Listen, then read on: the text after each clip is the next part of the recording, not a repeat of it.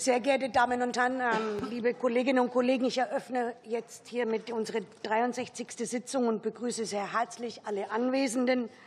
Besonders begrüße ich heute die Petentin, Frau Marie von Schneen, Schneien, Schneen, Schneen, tatsächlich, Entschuldigung, sowie Frau Marie Hofmann als Begleitung. Darüber hinaus darf ich heute begrüßen die parlamentarische Staatssekretärin Katja Hessel aus dem Bundesministerium für Finanzen und Frau Parlamentarische Staatssekretärin Claudia Müller vom Bundesministerium für Ernährung und Landwirtschaft sowie alle übrigen Vertreterinnen und Vertreter aus den beiden Häusern. Die Zuschauerinnen und Zuschauer, die unsere Sitzung am Fernsehen oder im Internet verfolgen, heiße ich ebenfalls herzlich willkommen. Begrüßen möchte ich auch die anwesenden Journalistinnen und Journalisten. Bevor wir mit der Beratung beginnen, gestatten Sie mir bitte einige organisatorische Vorbemerkungen. Die Sitzung wird live im Parlamentsfernsehen des Deutschen Bundestages übertragen. Darüber hinaus kann die Übertragung live auf den Internetseiten des Bundestages und über die Bundestags-App auf PCs und mobilen Geräten verfolgt werden. Im Anschluss an die Sitzung wird die Aufzeichnung dauerhaft auf den Seiten des Bundestages im Internet zur Verfügung gestellt werden. An alle, die per Videokonferenz teilnehmen, bereits jetzt die Bitte, darauf zu achten, dass das Mikrofon ausgeschaltet ist, wenn Sie nicht gerade das Wort haben. Die Zuschauerinnen und Zuschauer bitte ich während der Sitzung von Beifalls- und Missfallensbekundungen abzusehen. Ferner mache ich rein vorsorglich darauf aufmerksam, dass es nicht gestattet ist, Spruchbänder oder Transparente zu entfalten bzw. Informationsmaterial zu zeigen oder zu verteilen. Schließlich weise ich noch darauf hin, dass private Film- oder Tonaufzeichnungen nicht gestattet sind. Bitte schalten Sie nun auch Ihre Mobiltelefone aus. Für die heutige Sitzung haben die Fraktionen folgende Mitgliederwechsel gemeldet. Bei der Fraktion der SPD nimmt die Frau Kollegin Susanne Mittag für den Kollegen Stefan Schwarze teil. Und seitens der Fraktion Bündnis 90 Die Grünen nimmt Kollegin Dr. Anne-Monika Spalleck für die Abgeordnete Linda Heidmann teil. Außerdem weise ich darauf hin, dass heute das Social-Media-Team des Deutschen Bundestages anwesend ist und Aufnahmen machen wird. Für den Ablauf der öffentlichen Sitzung hat der Ausschuss Folgendes vereinbart. Insgesamt haben wir ca. 75 Minuten für die Behandlung der Petition eingeplant. Zunächst wird die Petentin Gelegenheit zu einem kurzen Eingangsstatement erhalten, ca. fünf Minuten. Nachfolgend erhalten die Ausschussmitglieder in mehreren Runden die Gelegenheit zu Fragen an die Petentin und die Bundesregierung, wobei in der ersten Runde zunächst die Berichterstatterinnen und Berichterstatter das Wort erhalten. Die Fragesteller bitte ich, von langen Eingangsstatements abzusehen und sich auf maximal zwei Fragen an die Petentin und oder die Bundesregierung zu beschränken und gleich anzugeben, wer antworten soll. Die parlamentarischen Staatssekretärinnen bitte ich, die Fragen jeweils in unmittelbaren Anschluss zu beantworten. Gibt es hierzu Fragen oder Anmerkungen? Ich sehe, das ist nicht der Fall. Ich möchte noch darauf aufmerksam machen, dass der Ausschuss heute keine abschließende Entscheidung in dem zugrunde liegenden Petitionsverfahren trifft. Liebe Kolleginnen und Kollegen, ich komme nun zu dem für die heutige Sitzung vorgesehenen Petition zum Thema Beibehaltung der Agrardieselrückvergütung und der Kfz-Steuerbefreiung für Land- und Forstwirte. Entsprechend dem vereinbarten Ablauf darf ich zunächst Frau Marie von Schneen als Petentin um Ihr Eingangsstatement bitte, bitten. Sie haben das Wort. Sehr geehrte Mitgliederinnen und Mitglieder des Petitionsausschusses und des Bundestags.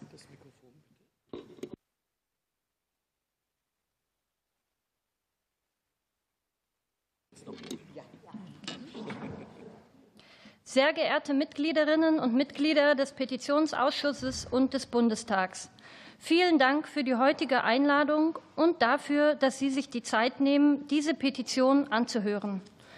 Ich stehe vor Ihnen im Auftrag von weit über einer Million Menschen, die ihre Stimme gegen die Streichung der Agrardieselrückvergütung und Kfz-Steuerbefreiung für Land- und Forstwirte abgegeben haben. Wir, die landwirtschaftlichen Betriebe, leisten einen hohen Beitrag. Jeden Tag stellen wir mit unserer Arbeit die Ernährung sicher und somit unser aller Zukunft.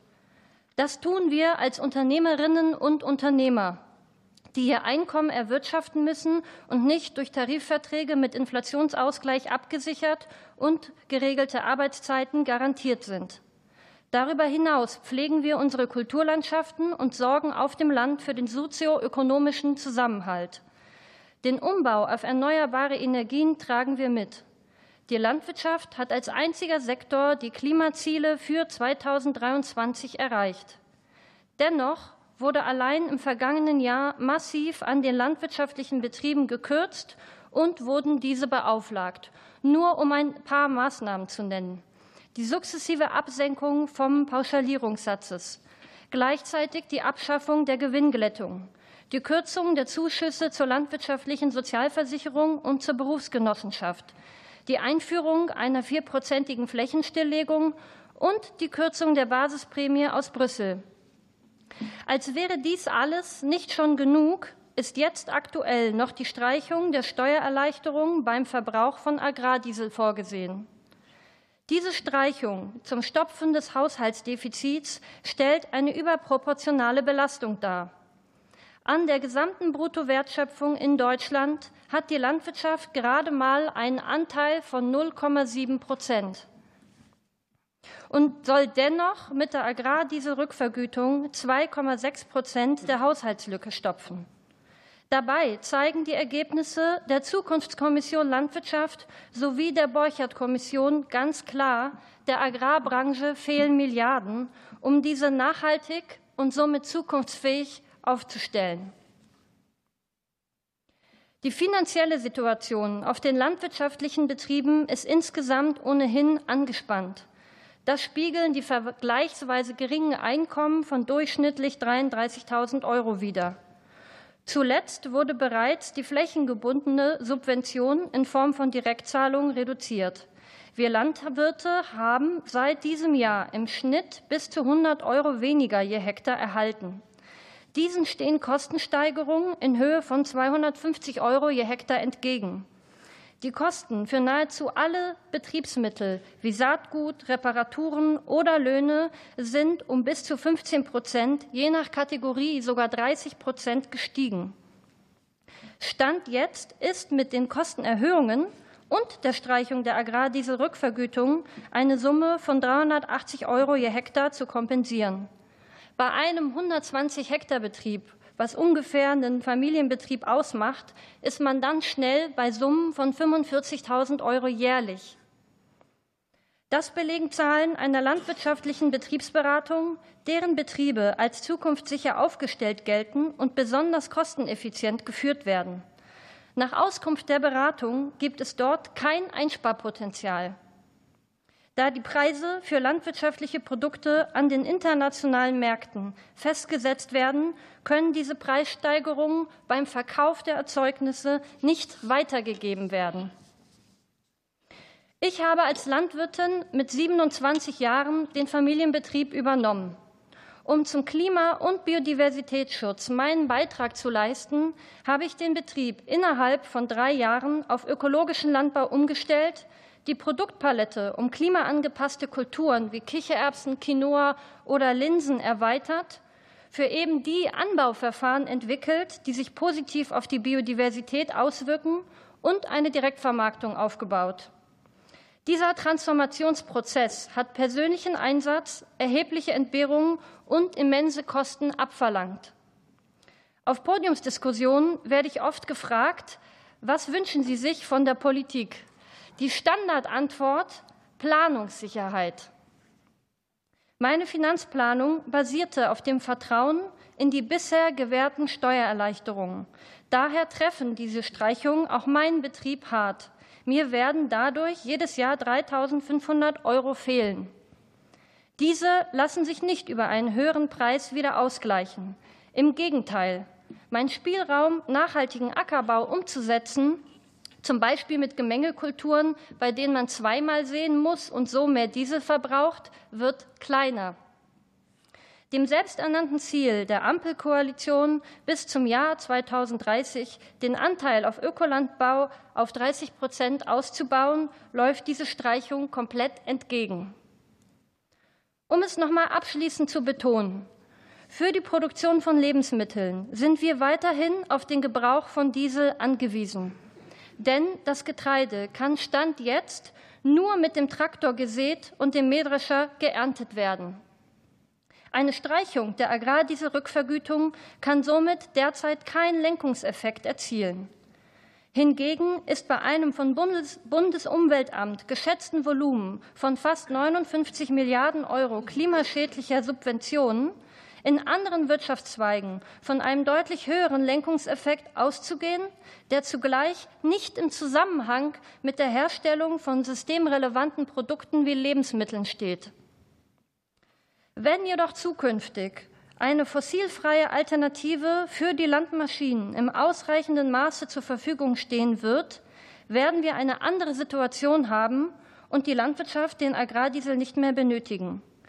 Solange dies aber noch nicht der Fall ist, erwarten wir Landwirtinnen und Landwirte unbedingt die Rücknahme der Streichung. Frau von Schneen, haben Sie herzlichen Dank für Ihre Ausführungen. Ich eröffne nun die Fragerunde und das Fragerecht geht als erstes an die SPD-Fraktion. Die Kollegin Susanne Mittag, bitte. Ja, herzlichen Dank für das Wort. Und ich kann nur sagen, der Unmut ist nachvollziehbar und verständlich, und zwar in einer ganzen Reihe von Problemen. Einige haben Sie ja schon aufgeführt. Und der entscheidende Punkt ist auch das Wort Planungssicherheit. Die Streichung war ja auch so nicht geplant. Eine erste Anpassung ist erfolgt, aber es müssen ja noch mehr Maßnahmen erfolgen. Ich habe die erste Frage, die möchte ich an die Regierung stellen, und zwar splitten an Frau Müller. Welche Möglichkeiten und im Zeitrahmen sieht das Ministerium als praktikabel an, um eine Umstellung hinzukriegen, eine sozusagen CO2-freie Umstellung hinzukriegen? Und äh, an das Finanzministerium, Frau Hessel, welche Haushaltsmittel wahrscheinlich hier im KTF sind denn erforderlich und in welchen Bereichen ist überhaupt was möglich, dass überhaupt eine Umstellung erfolgen kann auf Antriebssysteme regenerativer Energien? Denn äh, diese Kurzfristigkeit, die war ja nicht ansatzweise angedacht. Es ist eine Steuer, und ähnlich wie im Bereich Wirtschaft werden auch Übergangsfristen dort rein verhandelt, weil es überhaupt erst möglich sein muss, umzustellen. Die zweite Frage geht dann an äh, die Petentinnen. Äh, erstmal herzlichen Dank, dass Sie da sind und dass Sie das noch mal deutlich gemacht haben. Heute ist der ideale Tag dafür. Und wie unterschiedlich sehen Sie denn die Belastung? Die Landwirtschaft ist ja breit gefächert. Ackerbau, Grünland, Tierhaltung, Sonderkulturen, die haben ja höchst unterschiedliche Erfordernisse. Ähm, wie wäre denn die jetzige Regelung, also sozusagen ist ja nachgebessert worden, wäre die jetzige Regelung umsetzbar? Ist die überhaupt praktikabel in diesen Etappen? Das Zweite ist die CO2-Reduzierung, ist ja schon längst Thema in der Landwirtschaft, haben Sie ja auch gesagt, äh, und soll ja auch noch weiter fortgeführt werden. Es es ist eine hohe Produktionsmenge, äh, die gebraucht wird an Energie. In welchem Zeitrahmen und welche Möglichkeiten sehen Sie denn für eine Reduzierung im Dieselverbrauch? Sei es nun E-Batterien bei Hofladern. Energie wird ja auch sehr viel in der Landwirtschaft schon selbst erzeugt oder auch die Möglichkeiten des Nutzens von Methan, zum Beispiel für schwere Geräte. Vielen Dank, Frau Kollegin Mittag. Ich darf beginnen mit der Frau Staatssekretärin Müller, bitte.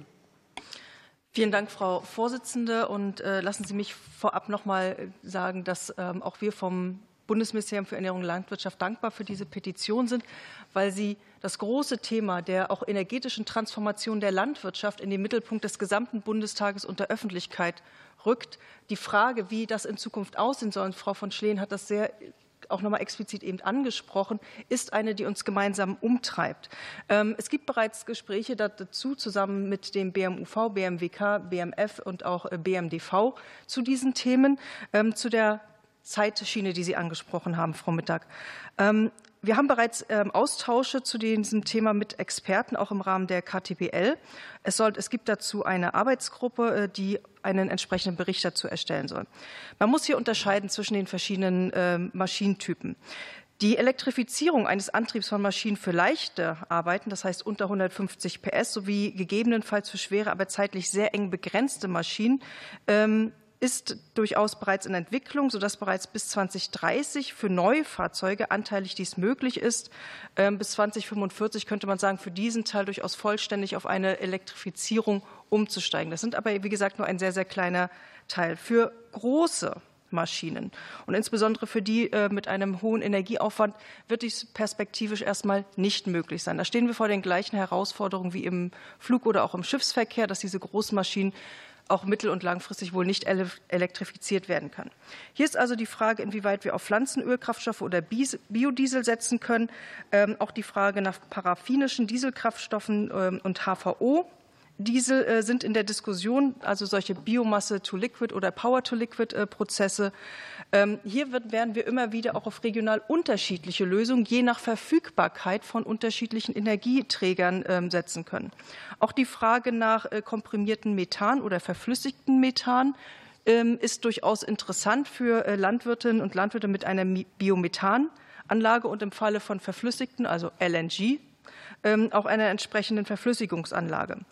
Diese Umstellungen werden aber ihre Zeit brauchen, weil sie eben auch noch mal Investitionen bedürfen an dieser Stelle, sodass wir gucken müssen, wie wir diesen Prozess jetzt wirklich auch aktiv begleiten können, um genau das, was Frau von Schleen angesprochen hat, dass es die Alternativen gibt, dann auch wirklich zur Verfügung haben und der Umstieg dann auch gelingen kann. Vielen Dank, Frau Staatssekretärin. Wir hatten jetzt eine gesplittete Frage, jetzt sind wir aber schon über zwei Minuten. Jetzt habe ich ein bisschen ein Problem, Frau Staatssekretärin Hessel. Wenn Sie das ganz kurz machen können, würde ich das zulassen. Dann probiere ich das mal ganz kurz.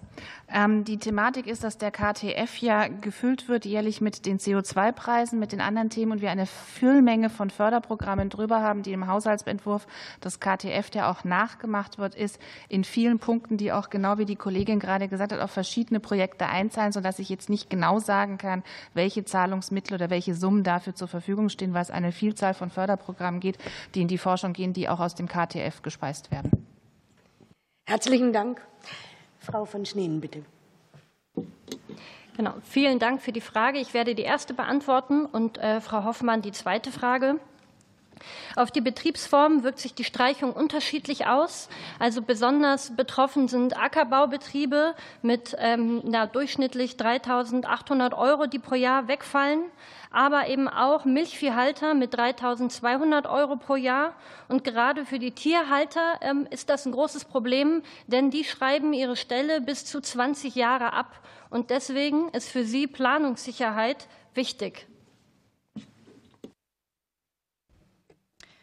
Genau, ich werde jetzt die zweite Frage beantworten. Da ging es um den Zeitraum, den wir benötigen. Und ähm, dieser Zeitraum richtet sich nicht nur nach der Entwicklung der äh, Landtechnikhersteller und Herstellerinnen, sondern auch besonders nach den politischen Weichenstellungen. Und äh, hier haben wir zum Beispiel im E-Mobilitätsbereich, wie Frau Müller richtig schon sagte, ähm, im Kleintraktorbereich, Hofladerbereich, äh, Teleskopladerbereich jetzt schon Möglichkeiten, auf E-Mobilität umzustellen mit der eigenen PV-Anlage wäre das auch eine nachhaltige Geschichte, dass man dann eben den Strom auch tanken kann, den man selber erzeugt hat als Betrieb. Ähm, Im Bereich des Biomethans, sprich also CNG, gibt es auch schon Traktoren, die jetzt im Einsatz sind, ähm, wobei aber hier eben äh, noch die Weichen gestellt werden müssen, sodass der Umbau der Biogasanlagen zu der Biomethanaufbereitung, dass die Genehmigung dessen vereinfacht wird, weil das daran scheitert es oftmals noch. Und das ist auch nur eine Teillösung, denn es wird nicht jeder Landwirt, jede Landwirtin zu, dem, zu der nächstmöglichen Biogasanlage fahren können, um da das CNG tanken zu können. Das scheitert schon an zwei bis fünf Kilometern, sage ich mal. Aber hier brauchen wir einen Ausbau der Infrastrukturen. Wenn wir hier Gülle, Mist und andere biologische Abfälle in der Biogasanlage vergehren, haben wir auch die Tankteller-Diskussion nicht. Sprich also die Flächenkonkurrenz zwischen Lebensmittelerzeugung und eben Kraftstofferzeugung. Das wäre also eine nachhaltige Geschichte. Eine andere Möglichkeit wäre der Biodiesel, wobei wir eben äh, ja hier einmal auch noch eine Steuererleichterung vielleicht bräuchten als eine Brückentechnologie zum Beispiel ähm, und vor allem nicht weiterhin an den Kürzungsplänen des Bundesumweltministeriums festhalten bis 2030, dass das eben nicht mehr gänzlich aus der Fruchtfolge rausfällt. Ähm, es könnte eben auch HVO zum Einsatz kommen, also hydrierte Fette und äh, Öle, die aus biologischen Abfällen und Reststoffen gewonnen werden können und aufbereitet werden können entsprechend. Auch eine sehr nachhaltige Geschichte ohne Tanktellerdebatte. Wobei äh, diese, diese, ähm, dieses HVO auch die Eigenschaften hat, den Diesel wirklich zu ersetzen und auch noch positive Eigenschaften hat, ähm, die dem Dieselfahrzeug zugutekommen. Das heißt, wir brauchen hier keinen ganz neuen Traktor. Das könnten wir jetzt schon direkt umsetzen. Ähm, das, der Preis für das, den HVO richtet sich aber am Dieselpreis. Das heißt, wir haben 15 Cent mehr aktuell, ähm, als der Diesel kostet. Und wir haben keine Rückvergütung für das HVO. Das heißt, heißt, hier könnten wir vielleicht Gelder umschichten, sodass sie in der Branche bleiben, ähm, aber eben äh, hier einem sehr, sehr klimafreundlichen Kraftstoff zugutekommen, ohne dass wir jetzt groß äh, noch Entwicklungsarbeit in neue Traktoren stecken müssen, weil wir hier wirklich schon 150, 250 PS Schlepper aufwärts und auch Erntetechnik mit tanken können, das sogar mit Diesel noch vermischen können. Das heißt, Landwirte müssten auch keine neue Zapfsäule oder sonstiges bauen oder investieren. Und das wäre hier eine sehr, sehr nachhaltige Geschichte, wird momentan noch nicht so wirklich berücksichtigt, weil es eben schon CO2 ausstößt. Das heißt, es ist nicht diese Zero Emission, ähm, die wir anstreben, aber im gesamten, ähm, in der gesamten Betrachtung des gesamten Produktionsprozesses sind wir schon bei einer Einsparung von 90 Prozent CO2 und wir sind auf dem besten Wege zu 100 Prozent zu kommen, ähm, weil wir eben die, das CO2 vorher im Pflanzenmaterial oder im tierischen Material zwischenspeichern und dann eben wieder nur verbrennen. Danke. Dank. Dankeschön. Das Fragerecht geht jetzt an die Unionsfraktion. Der Kollege Mattfeld, bitte. Ja, herzlichen Dank, Frau Vorsitzende. Zunächst einmal darf ich erwähnen, dass ich mich freue, dass wir jetzt sogar zwei Staatssekretärinnen hier sitzen haben. Ursprünglich war beabsichtigt, dass nur die Arbeitsebene hier dem Petitionsausschuss und den Petenten zur Verfügung steht. Und erst nach Intervention einiger äh, Mitglieder dieses Ausschusses hat man anscheinend in den Ministerien die Brisanz dieser Petition hier erkannt. Insofern freue ich mich sehr, dass Sie beide heute hier Rede und Antwort stehen. Die Petentin hat es eben angeführt, was die Auswirkungen für ihre Betriebe bedeuten. Und dann ist eben genannt worden seitens der Staatssekretäre, ja, wir haben ja auch im KTF noch was. Äh, richtig, da haben wir was im KTF. Aber jetzt haben wir letzte Woche Freitag das Berichterstattergespräch zum Klima- und Transformationsfonds gehabt. Und da ist es ganz was anderes. Da haben Sie Barmittel noch einmal für die Landwirtschaft um 123 Millionen Euro gesenkt, Verpflichtungsermächtigungen noch mal gesenkt um 196 Millionen Euro. Und das sind mithin jetzt 319 Millionen Euro. Und da habe ich noch nicht die regenerativen Energien, über die Frau Hoffmann eben gesprochen hat, in der Entwicklung mit einbezogen. Also diese Milchmädchenrechnung, die passt nicht. Und deshalb die erste Frage gleich an die äh, Ministerien. Ist Ihnen bewusst, dass Sie diese Kürzungen im KTF vorgenommen haben und neben Agrardiesel, neben Kfz noch einmal diese Kürzungen der Landwirtschaft aufdoktrieren wollen? Ich habe eben aus Ihren Wortmeldungen so den Eindruck gehabt, nein, das ist Ihnen nicht bewusst. Die zweite Frage geht an die Petentin. Sie selbst sind ja Biolandwirtin, Sie haben es gesagt, und auch die Bundesregierung wünscht sich 30 Prozent Biolandbau. Und jetzt ist es ja beim Biolandbau so, wenn Sie auf Pflanzenschutzmittel verzichten, müssen Sie natürlich einen erhöhten Schleppereinsatz fahren. Sie müssen striegeln, Sie müssen hacken mit dem Schlepper. Das ist alles nicht ganz ohne. Und deshalb konkret die Frage, sind Biolandwirte, weil der Schleppereinsatz noch mehr äh, getätigt werden muss, noch mehr als andere äh, Landwirte von dieser Agrardieselentscheidung betroffen. Vielen Dank, Herr Kollege Mattfeld. Frau Staatssekretärin Hessel, bitte. Vielen Dank. Kollege Mattfeld hat es gesagt, das ist im Zuge des Haushaltes auch der KTF-Haushalts- oder Wirtschaftsplan noch mal neu beschlossen worden. In diesem Sinne, in dem auch Kürzungen vorgenommen worden sind. Das sind unter anderem auch Auswirkungen, die aus dem Urteil des Bundesverfassungsgerichts vom November 2023 wirken. Zum einen natürlich, weil die 60 Milliarden für den KTF wegfallen, zum anderen aber auch, weil im Haushalt 2024 Maßnahmen getroffen worden sind. Eine Maßnahme, die unter anderem weggeht, sind die Zuschüsse für die Investition zur Förderung von Maßnahmen für eine Verbesserung der Energieeffizienz in Landwirtschaft und Gartenbau. Hier ist unter anderem gekürzt worden. Ja, also es ist uns durchaus bewusst, dass auch hier gekürzt worden ist. Dankeschön. Dankeschön. Frau von Schneeren, bitte. eine pauschale Antwort, welche Produktionszweige jetzt mehr oder weniger betroffen sind, ist nicht, ähm, nicht direkt möglich. Äh, es kommt auf die äh, Produktionsverfahren an sich an, also ob es jetzt Direktsaat ist oder ähm, wendende Bodenbearbeitung.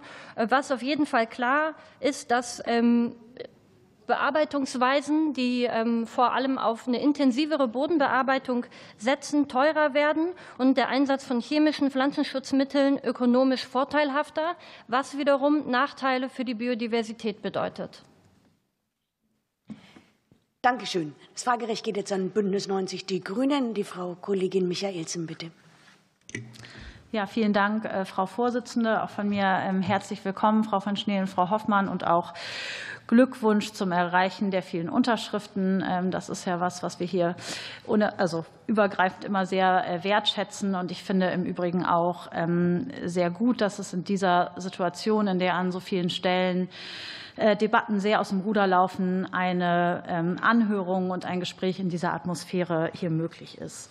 Ähm, meine Fragen richten sich ähm, auch an Sie. Sie haben in Ihrem Eingangsstatement schon ein, zwei Zahlen genannt, wie sich ähm, die Kürzung der Steuererleichterung auswirkt auf bestimmte Betriebsformen. Vielleicht können Sie das noch mal auch mit Blick auf Ihren eigenen Betrieb ein bisschen ausführen, was das bedeutet, sozusagen auch in der Dimension abseits der Zahlen für den gesamten Betrieb und auch, wie sich das auf, wenn man es umlegen würde, auf Lebensmittelpreise auswirken würde. Und dazu würde mich aber auch noch interessieren, warum können Sie bzw. generell ähm, landwirtschaftliche Betriebe höhere Betriebskosten eben nicht in der Wertschöpfungskette weitergeben und faire Preise realisieren?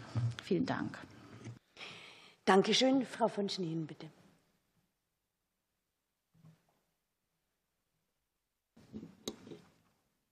Genau. Vielen Dank äh, für die, für die Frage.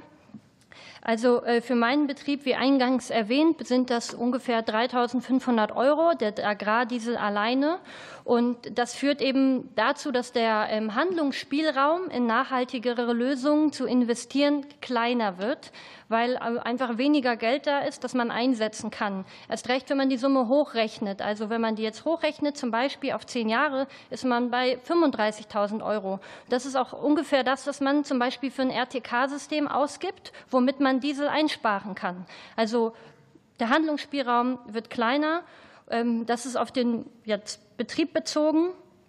Und ähm, genau. Also bei uns ist es so, ähm, wir sind ein konventioneller Betrieb, der sich gerade sehr Richtung regenerative Landwirtschaft Direktsaat bewegt. Das heißt, wir wollen die Bodenbearbeitung eigentlich möglichst komplett vermeiden und damit sparen wir ja eben auch schon Diesel. Wir äh, probieren ganz viel aus im Bereich alternative Techniken, also sprich, äh, wie können wir hier effizienter wirtschaften, ohne auch den Boden zu sehr zu belasten. Wir haben zum Beispiel mal eine Drohnenaussaat ausprobiert, sodass wir den schweren Schlepper erst gar nicht ähm, auf den Acker bringen mussten, aber zum Beispiel auch einen Roboter, der mit einem Solarpanel läuft, also eben auch elektrisch läuft, der eigentlich aus dem Biobereich kommt, den äh, dann zum Beispiel Raps, eine Zwiebel äh, oder sonstiges in Einzelkornsaat oder im Pulk säen kann und dann diese Kultur ohne Pflanzenschutzmitteleinsatz ähm, auch pflegen kann. Da gibt es dann aber entsprechende Nachteile aufgrund der Bodenbearbeitung vorweg, die nötig ist. Das heißt, es braucht hier noch viel mehr Forschung gerade, sodass wir möglichst wenig Eingriffen in den Boden äh, trotzdem mit nachhaltigen, ähm, auch ganz alternativen Antriebskonzepten vielleicht mal irgendwie was erreichen können. Aber die landwirtschaftlichen Betriebe sind momentan nicht in der Lage, in solche äh, Techniken zu investieren. Es war jetzt ein Privileg, dass ich das selber bei uns auf dem Betrieb ausprobieren durfte, ohne dafür etwas zu bezahlen, weil die Hersteller auch da in dem Bereich selber gerade noch Erkenntnisse gewinnen wollen. Aber das wird sich langfristig für jeden Betrieb eben erst lohnen, wenn wir diese Planung Planungssicherheit haben. Und das ist das Wichtige dabei. Dankeschön. Das Fragerecht. Entschuldigung. Tut mir leid, zu den Preisen, weil ich da gerade nicht drauf eingegangen bin. Also die äh, Preise für landwirtschaftliche Erzeugnisse werden ja an der Börse festgelegt, ähm, am MATIF, und dann an die Landwirte sozusagen weitergereicht mit der Marge des Landhandels. Das heißt, ähm, da kann man, das kann man gar nicht umlegen und darauf erhöhen, ähm, auf, auf die Preise sozusagen für den Endverbraucher. Genau, außer man äh, vermarktet die Produkte direkt und das tut Marie auch schon. Das tun wir zum Beispiel auch schon mit äh, dem Grünspargel, auch eine Sonderkultur. Ähm, trotzdem äh, werden die Preise ja immer mit den Supermarktpreisen verglichen. Also die konkurrieren schon damit und man muss es begründen können. Und das ist oftmals schwierig, gerade weil nicht jeder Betrieb eben die Infrastruktur und die ähm, privilegierte Lage hat, einen Hofladen eröffnen zu können. Dankeschön. Das Fragerecht geht jetzt an die FDP-Fraktion. Der Kollege Botke, bitte. Herzlichen Dank, Frau Vorsitzende. Herzlich willkommen, Frau Schneen und Frau Hoffmann. Ja, Sie haben den Finger in die Wunde gelegt und deswegen sitzen wir heute hier. Und das ist natürlich, was auch heute hier draußen passiert, zeigt ja auch, wie wichtig das ist, dass wir heute hier darüber sprechen. Und dazu auch meine Kritik der geplante Streichung der Agrardieselrückerstattung bis Ende 2026 liegt kein agrarpolitisches Konzept zugrunde. Es geht lediglich darum, kurzfristig das Finanzloch von 17 Millionen Euro zu streichen. Um es auf den Punkt zu bringen, diese Maßnahme war also hauptsächlich finanzpolitisch begründet. Es gab daher kein agrarpolitisches Konzept. Ich halte das persönlich tatsächlich für falsch. Es ist also nicht verwunderlich, dass diese Maßnahme bei vielen Landwirten für Verärgerung gesorgt hat. Besonders auch, weil die Land- und Forstwirte überproportional zur Kasse gebeten werden. Sie haben es bereits gesagt. Zwar bleibt die Kfz-Steuerbefreiung für Land- und Forstwirte bestehen, aber durch die Streichung des Agrardieselrückerstattung wird den landwirtschaftlichen Unternehmen eine zusätzliche Bürde auferlegt. Daraus ergibt sich für mich eine Frage auch an unsere parlamentarische Staatssekretärin Frau Claudia Müller. Gibt es von Seiten des Agrarministeriums bereits Pläne zur sukzessiven Umstellung der fossilen Agrardiesels auf Biokraftstoffe? Wäre es nicht besser, anstatt der kurzfristigen Streichung der Agrardieselerstattung ein Programm zum Umstieg der Landwirte auf erneuerbare Antriebe auf den Weg zu bringen, das zum einen wirklich zum Klimaschutz beiträgt und zum anderen Steuer- Einnahmen durch heimische Wertstoffe generiert. Vielen Dank. Vielen Dank, Herr Kollege Butke. Frau Staatssekretärin Müller, bitte. Vielen Dank für die Frage. Ähm, wie eben vorhin schon ausgeführt, ähm, sind wir dabei in Gesprächen mit den weiteren beteiligten äh, Ministerien, denn das Thema der Transformation von Antrieben ist eben kein reines Landwirtschaftsthema, sondern geht weit darüber hinaus. Und ähm, auch entsprechende Expertengruppen haben wir damit beauftragt, hier das, den speziellen Fokus nochmal auf die Landwirtschaft zu legen, weil wir eben hier mit großen, sehr energiestarken Maschinen zu tun haben, die eben im Großen und Ganzen nicht alle elektrifiziert werden können. Wir sind da in Austausch mit den äh, anderen Häusern, denn uns ist sehr daran gelegen, eben nicht nur zu sagen, was wir beenden, sondern wohin wir denn wollen, um genau diese Planungssicherheit, die ja immer wieder und auch vollkommen zu Recht eingefordert wird, geben zu können. Ich will aber auch sagen, dass wir da noch nicht äh, am, am, sozusagen der Weisheit letzten Schluss sind, sondern es ist ein Gespräch und da kommen auch immer wieder gute Impulse auch von den Landwirtinnen und Landwirten in den Gesprächen und äh, die wollen wir aufnehmen und dann eben auch mit BMF zum einen, aber insbesondere auch mit dem BMWK und auch mit dem BMUV. Das Thema Biodiesel ist ja schon angesprochen worden, wo da dann ja auch sozusagen Gesprächspartner sind, die vielleicht auch andere Einstellungen haben, dass wir die zusammenbringen, um wirklich eine planungssichere ähm, Idee zu entwickeln, wohin es geht, mit Ihnen gemeinsam. Dankeschön. Das äh, Fragerecht geht jetzt an die AfD-Fraktion. Der Kollege Brandes, bitte. Ja, vielen Dank, Frau Vorsitzende. Vielen Dank an Sie, Frau von Schnee und Frau Hoffmann, dass Sie heute hier sind und für eine Sache einstehen, die wichtig ist. Wir haben ja auch viele, viele Landwirte und auch Logistiker heute auf der Straße, die ja ein berechtigtes Interesse hier verfolgen, weil es geht so ein bisschen unter, dass es hier bei vielen wirklich auch um die Existenz geht.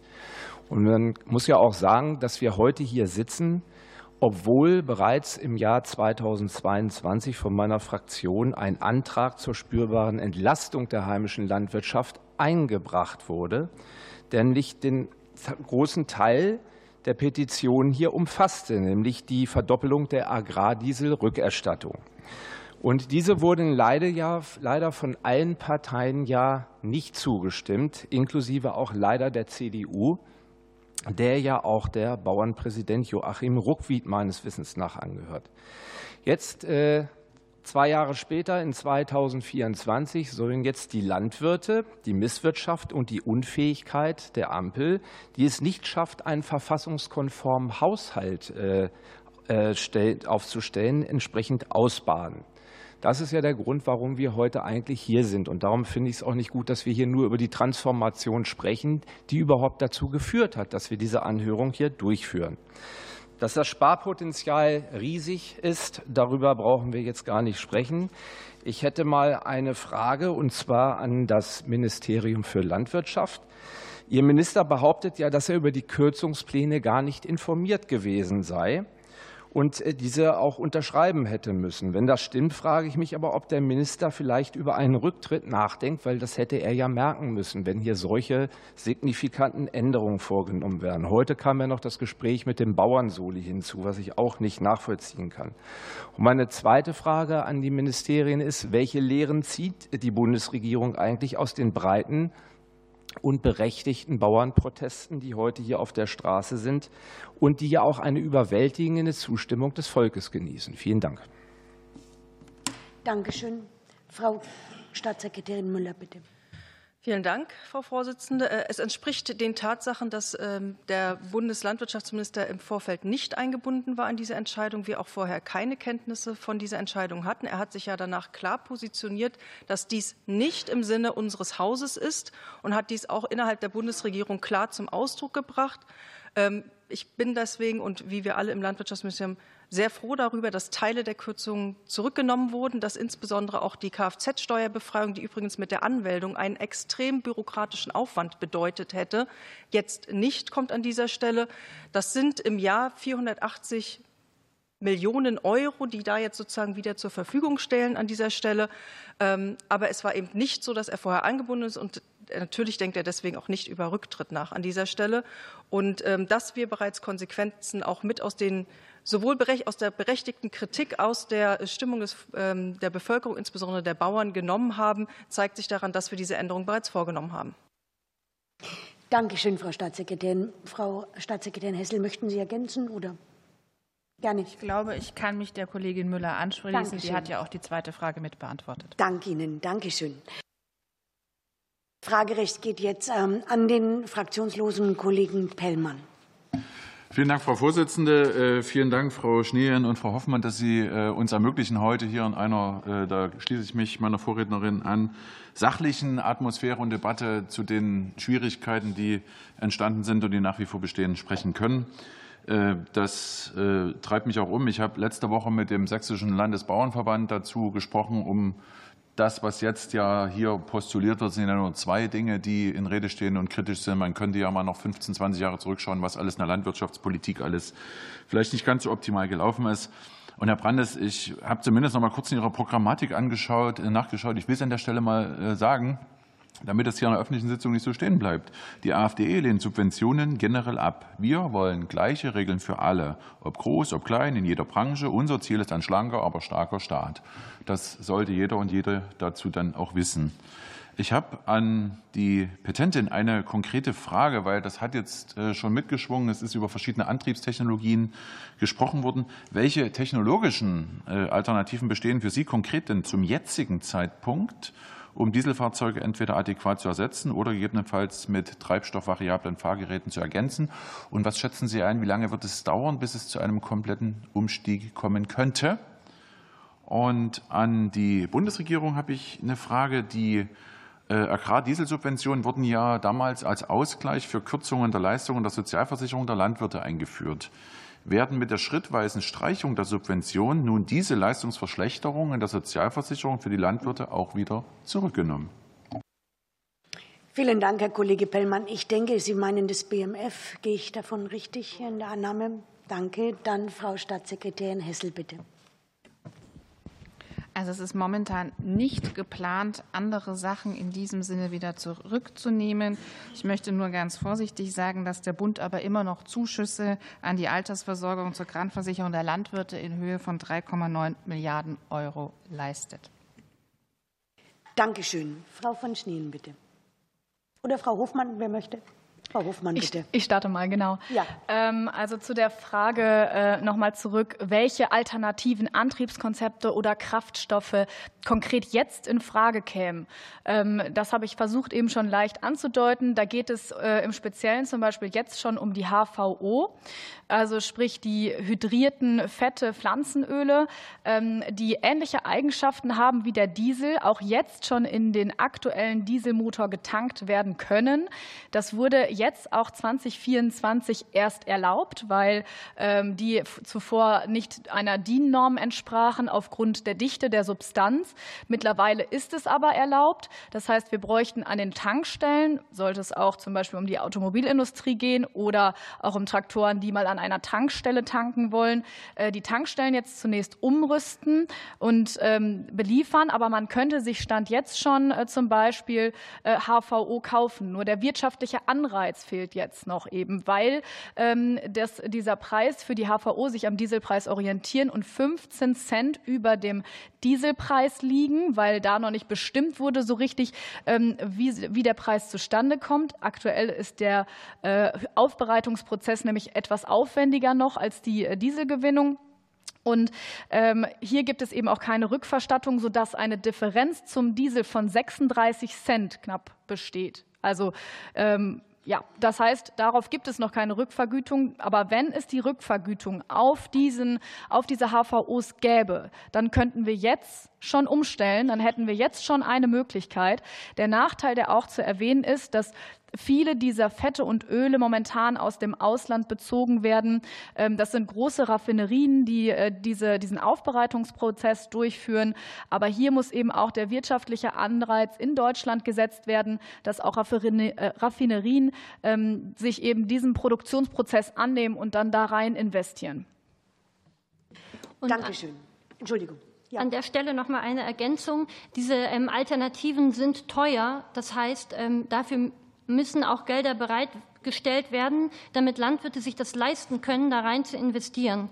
Ähm, das heißt, das Geld sollte nicht aus der Branche rausgenommen werden, sondern es wird dort gebraucht, eben auch für diese diese Alternativen, damit jeder Betrieb das mitmachen kann. An der Stelle würde ich auch gerne noch mal auf das ähm, Papier von der Zukunftskommission Landwirtschaft verweisen, das von Verbänden und der Landwirtschaft mitgetragen wird, die zu den Steuererleichterungen sich auch geeinigt haben, selbst wenn man das um ähm, die abschaffen möchte, auf jeden Fall zwei Bedingungen erfolgt folgen müssen. Und zwar einmal, dass es im Europäischen Verbund passiert, um Auslagerungen zu vermeiden und dass die Mittel für die ökologische Transformation im Sektor gehalten werden und nicht aus dem Sektor herausgezogen.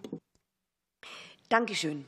Das Fragerecht geht jetzt wieder an die SPD-Fraktion. Der Kollege von Malotki, bitte. Dankeschön, Frau Vorsitzende. Sehr geehrte Frau Petentin, sehr geehrte Bäuerinnen und Bauern. Ich komme selber aus, dem, aus einem sehr ländlichen Raum, bin direkt gewählter Abgeordneter aus Vorpommern. Und äh, ich möchte mich als erstes einmal bei Ihnen und bei den Bäuerinnen und Bauern entschuldigen. Das, was in den letzten Wochen passiert ist, war ein Fehler. Und äh, das geht einmal darum, dass man nicht vorher miteinander gesprochen hat. Es geht um zweitens darum, dass der ländliche Raum aus meiner Sicht zu stark belastet worden ist. Und ich will heute sagen, wir haben verstanden, die Botschaft ist angekommen. Es braucht jetzt ein Zeichen des Respekts an die Menschen im ländlichen Raum und an die Bäuerinnen und Bauern. Es muss aber auch eine Beteiligung der Konzerne geben, und das wäre mein Vorschlag, die wirklich Milliardengewinne gerade in der Corona-Zeit gemacht haben, dass sie sich am Umbau der Landwirtschaft beteiligen. Und deswegen ist meine Frage an die parlamentarische Staatssekretärin Frau Hessel aus dem Finanzministerium. Wie sehen Ihre Pläne aus, Lidl und andere Großkonzerne an diesem notwendigen Umbau zu beteiligen, statt der Bauern?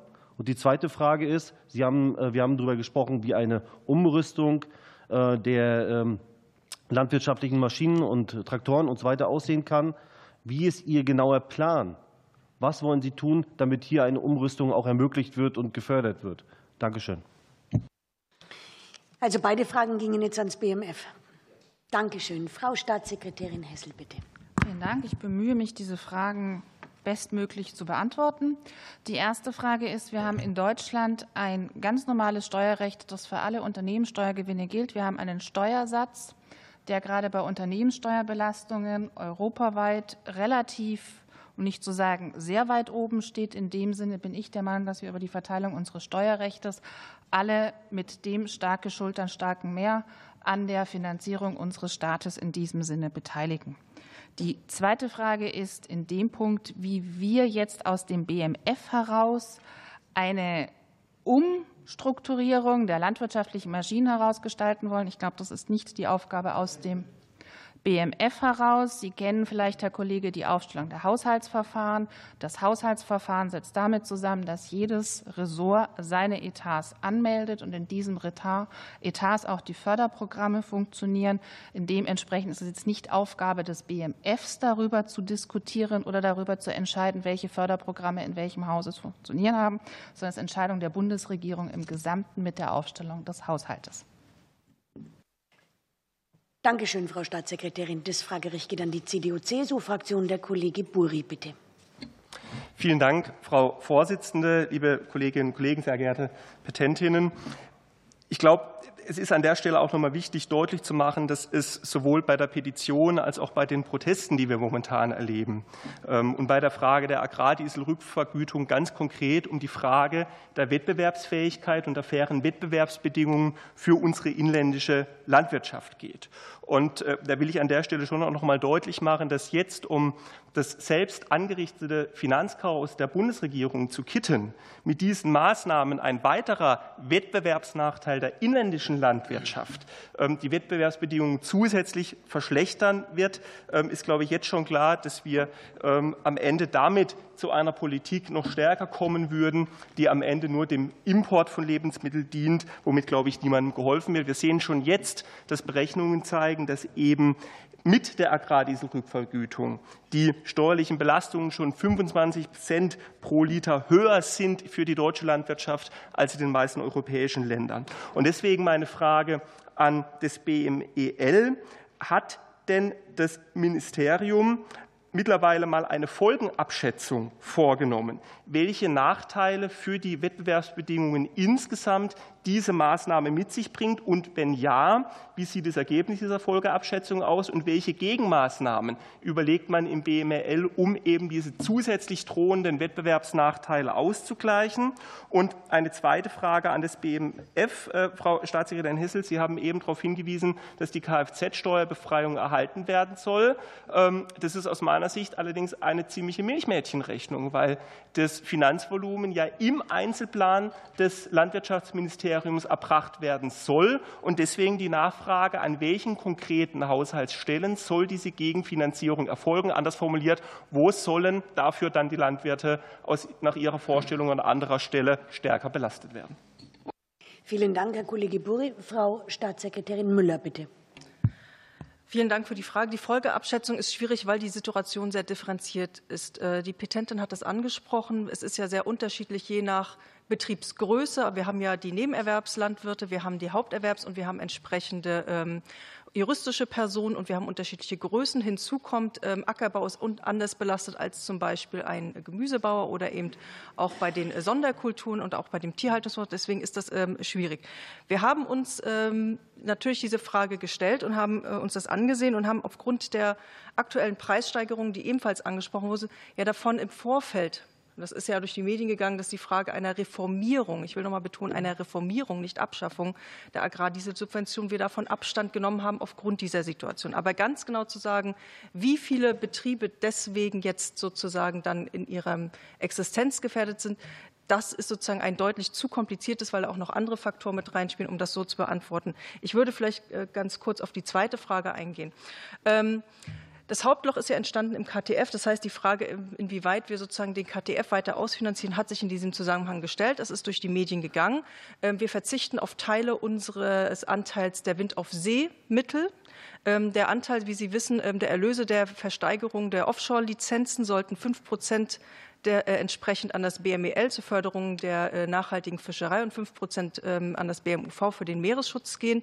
Wir erhalten jetzt aus diesen Mitteln 1 Prozent, was immer noch äh, rund 130 Millionen sind für die nachhaltige Fischerei. Ähm, das ist sozusagen einer der Punkte, die wir ähm, dafür beitragen. Die ursprüngliche Summe wäre sonst rund 670 Millionen gewesen.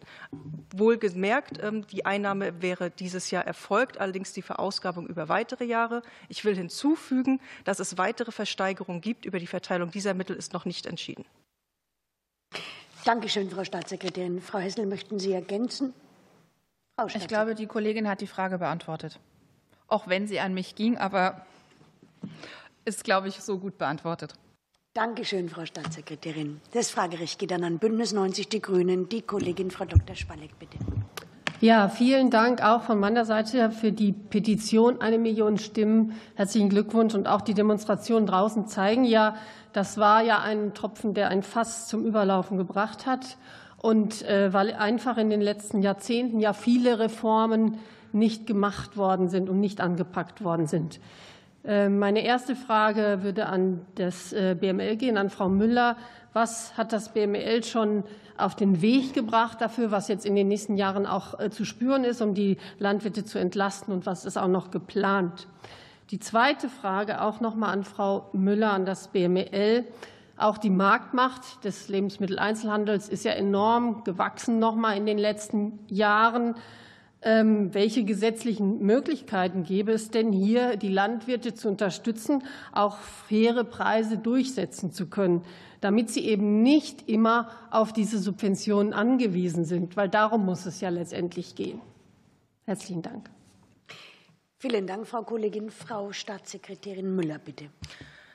Vielen Dank, Frau Spalleck, äh, für die Frage. Das ist natürlich ein Thema, dem wir uns äh, schon seit langem stellen. Was wir auf den Weg gebracht haben, sind unterschiedlichste Förderprogramme. Ein großer Punkt und auch Forderung der bekannten äh, Borchert-Kommission war das Thema Umbau der Tierhaltung, sowohl ein Tierhaltungskennzeichnungslabel, dazu die ähm, rechtlichen Voraussetzungen, dass Umbauten auch stattfinden können, das heißt Anpassung der TH-Luft, Anpassung Emissionsschutz, Baurecht etc., aber dann eben auch die Förderung dieses Umbaus. Und wir beginnen jetzt erst erstmal mit einer Milliarde Euro über einen Zeitraum für die Schweinemast, ähm, um dies zu ermöglichen und im Übrigen dann eben nicht nur die Investitionskosten, sondern erstmalig auch die sogenannten konsumtiven Kosten, sprich die Kosten, die dadurch sozusagen mehr entstehen. Das heißt, diesen Mehraufwand, dass man auch diesen fördern kann. Das ist tatsächlich etwas vollkommen Neues.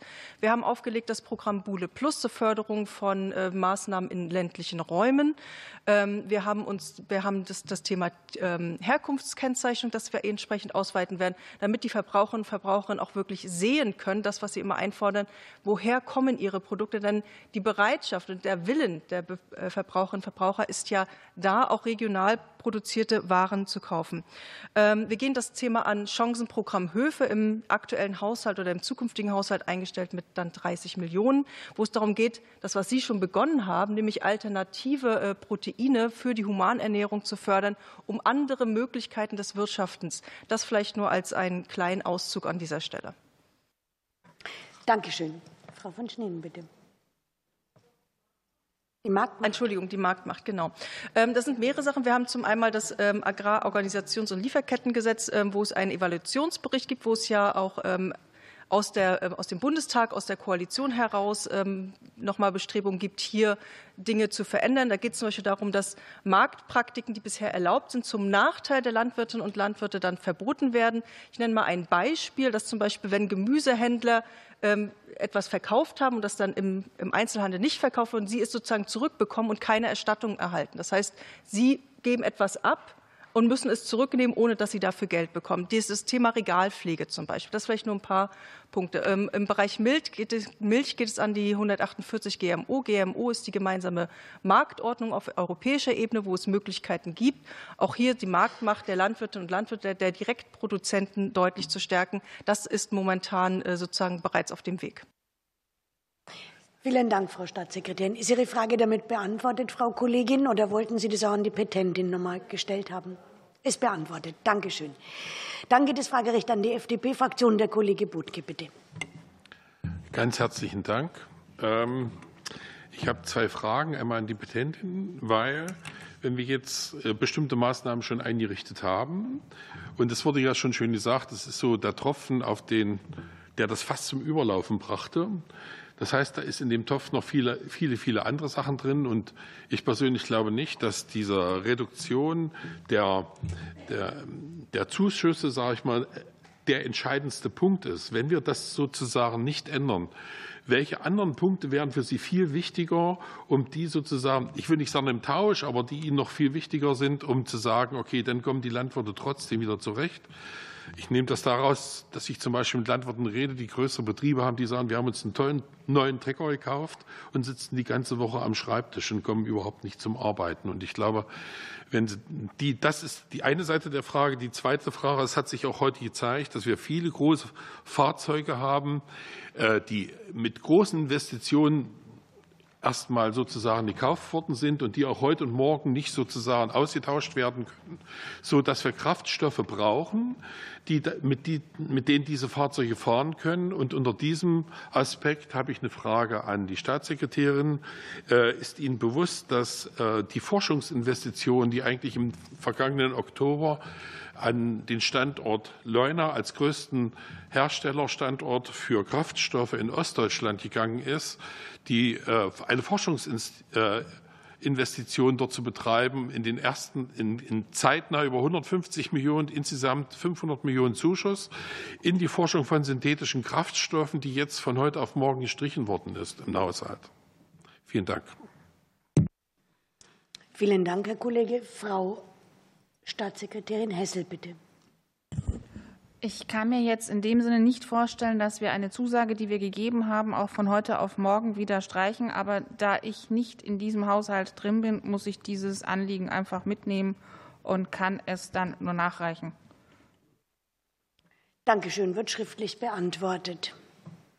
Dann geht es ähm, Fragerecht an die AfD-Fraktion. Ja, Moment. War jetzt doch.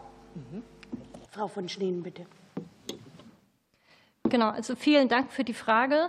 Ähm, einige Punkte, die in den letzten Jahren äh, weggefallen sind oder im letzten Jahr auch weggefallen sind, habe ich ja bereits genannt. Ähm, es gibt viele Themen, die die Landwirtschaft äh, bewegen, die auch immer wieder während der Demonstration vorgetragen werden, also Stichwort faire Preise und so weiter. Die Petition jetzt hier bezieht sich aber auf den ähm, Agrardiesel, weil wenn man den jetzt und auf die Kfz-Steuerbefreiung.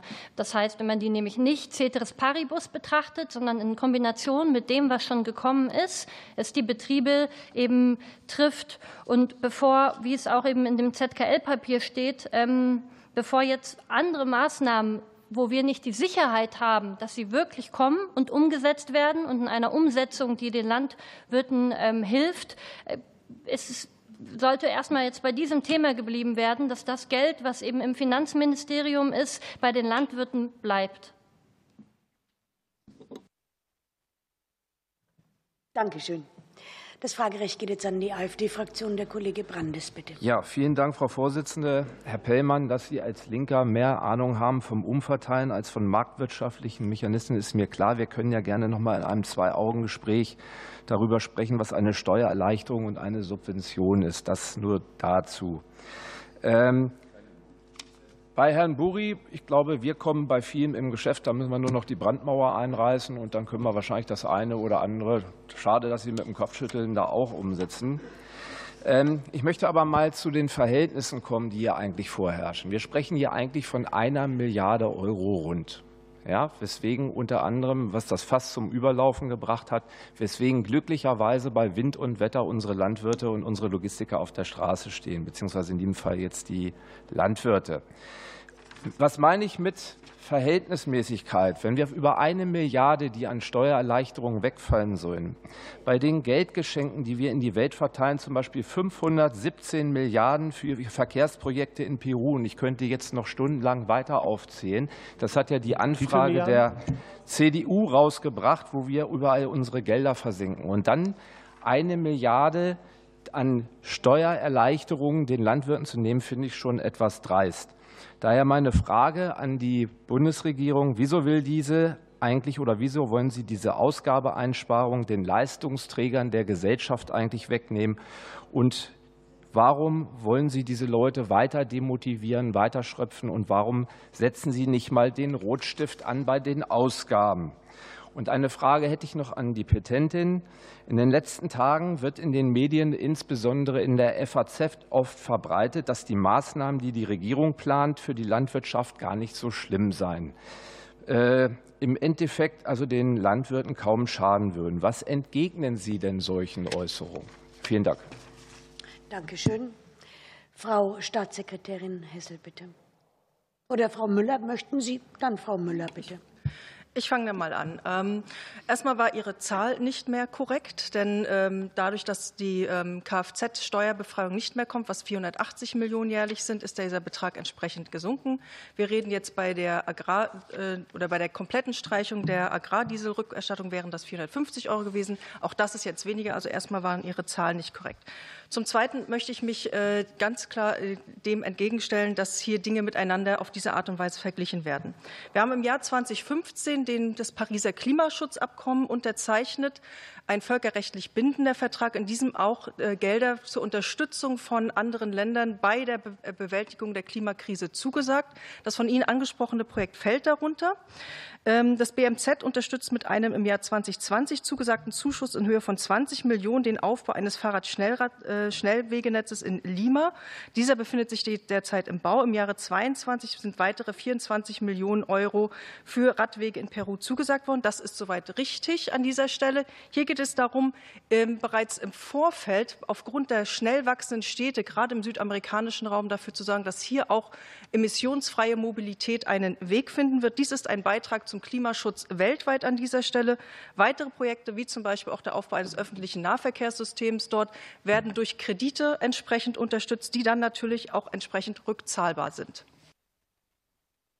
Danke schön, Frau Staatssekretärin. Frau Staatssekretärin Hessel, möchten Sie ergänzen? Bitte. Ich ergänze vielleicht zwei, drei Sachen. Zum einen ist, und das ist ja auch der Punkt, den wir hatten, diese Lücke, die wir im Haushalt hatten, eben durchaus durch Einnahmenstreichung zusammengekommen oder durch Ausgabenstreichung zusammengekommen. Und da ist der Punkt, dass eine Steuererleichterung, wenn wir drunter gehen, unter einem anderen Betrag eben durchaus unter den Subventionsbegriff der Bundesregierung des Bundesrechnungshofes fällt. Und in dem Moment ist dies auch eine Streichung von Ausgaben. Wir sind dadurch durch den kompletten Haushalt durchgegangen. Das hat diese Projekte gegeben. Und dementsprechend, glaube ich, waren die Ausführungen, so wie es die Kollegin gerade gesagt hat, auch nicht richtig. Vielen Dank. Frau Hofmann, bitte.